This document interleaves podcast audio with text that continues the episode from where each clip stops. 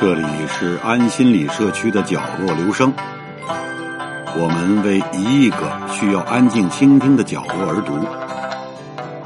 一个人的时候，正适合静静的听。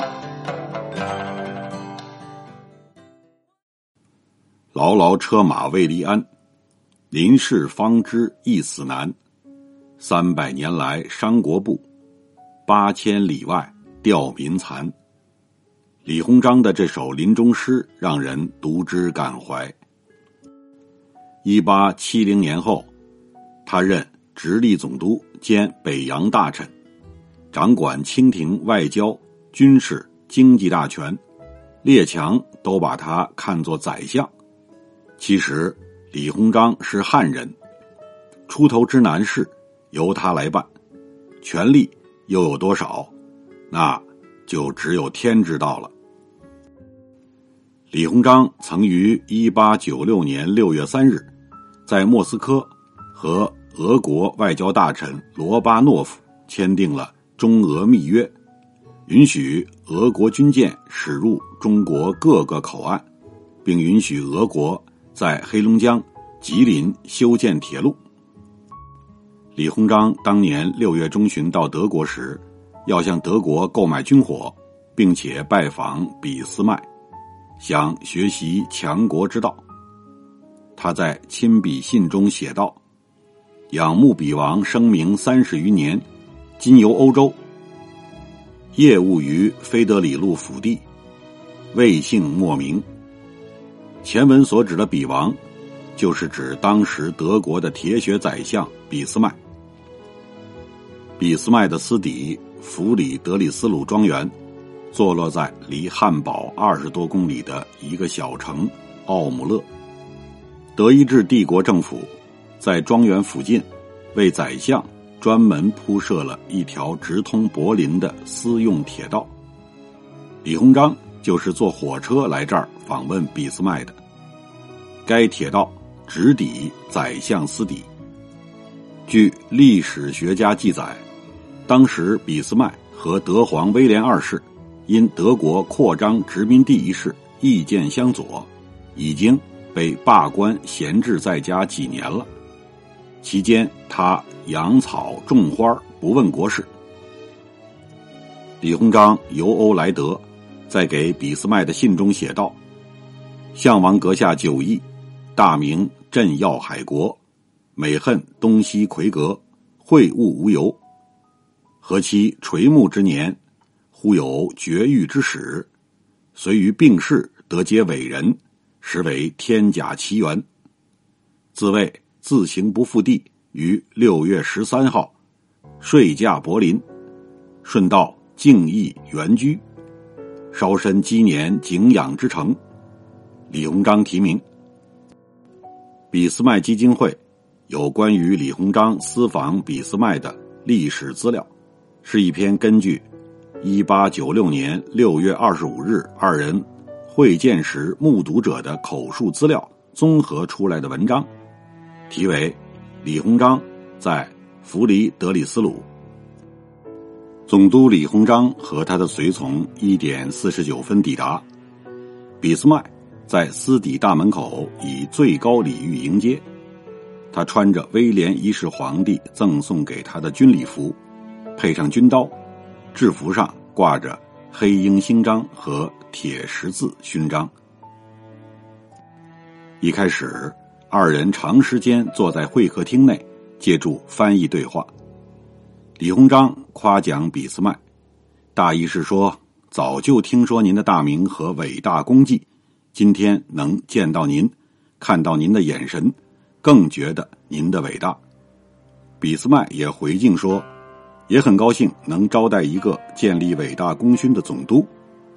李鸿章谦虚的表示：“不能与阁下相比，您的贡献有世界意义。”李鸿章说：“三十年前普鲁士战胜奥地利，就仰望俾斯麦大名，缘牵一面，如今总算如愿以偿。俾斯麦设法摆脱这种恭维。”就换了个话题说：“我已不如前，我已经老了。”李鸿章立即关心的问俾斯麦的健康，什么地方不舒服？平时做些什么？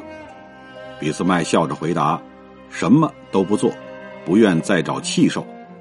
我目前一身轻，只是一个村夫，喜欢到森林和田野去散步，不再问政。”谈话进入正题。李鸿章说。我这次很高兴来到您这里，有一个问题想向您请教。俾斯麦问：“请问是什么问题？”李鸿章说：“怎样才能在中国进行改革？”俾斯麦答：“在这里我不能断言。”李鸿章说：“在我们那里，国家政府都在给我制造困难，制造障碍。”我不知该怎么办。俾斯麦回答说：“反朝廷是不行的，任何臣子都很难反抗统治者的意愿。”李鸿章问：“如果皇帝一直受其他人影响，接受他人的意见，那我怎么办？每天都有一些麻烦，让做臣子的很难开展工作。”俾斯麦。突然用一句法语说：“跟我们这里一样。”接着又用德语说：“在我做首相的时候，也常遇到这种情况，有的时候来自女人方面。”李鸿章笑笑说：“但您有一个坚强的性格，难道都能够平和的化解这些矛盾吗？”俾斯麦说：“对富人们。”我一直是很有礼貌的。怎样能够把上面的旨意贯彻到下面，而让下面服从呢？军队决定一切，只要有军队就行。俾斯麦继续解释说：“兵不在多，哪怕只有五万人，但要精。”李鸿章回答说：“我们有的是人，就是缺少受过训练的部队。”俾斯麦说。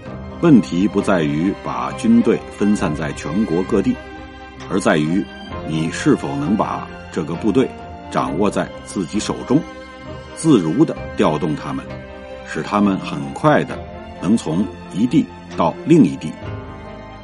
俾斯麦表示，他对中国很关心，而且一直愿意和中国建立密切关系。接着，他开始和德国驻中国大使交谈起来。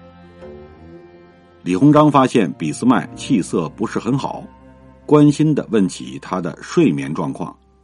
当他知道俾斯麦的睡眠不佳时，便表示出极大的关心。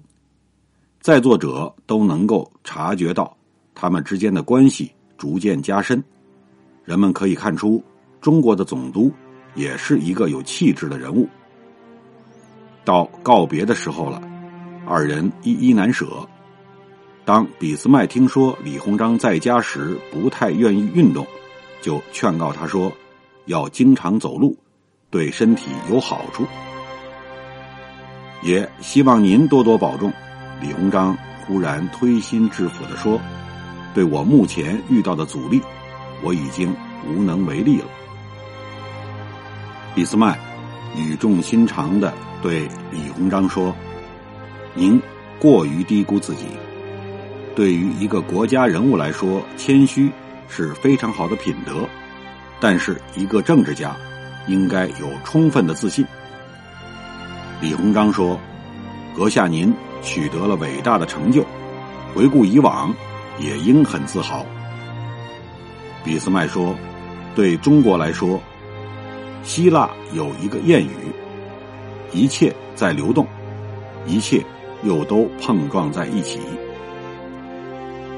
李鸿章告辞时，两位政治家互相凝视不语。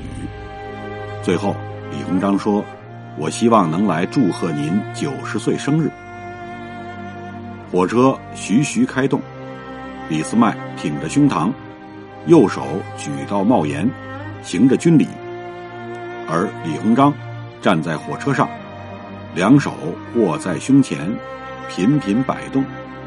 用一种虔诚的姿态为俾斯麦祝福。俾斯麦一直注视着李鸿章，直到火车远去。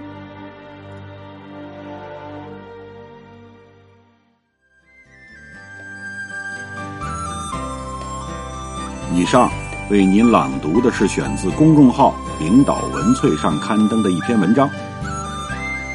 谢谢来自每个角落的会心倾听，请记住这里，我们在一起呢，咱们天天见。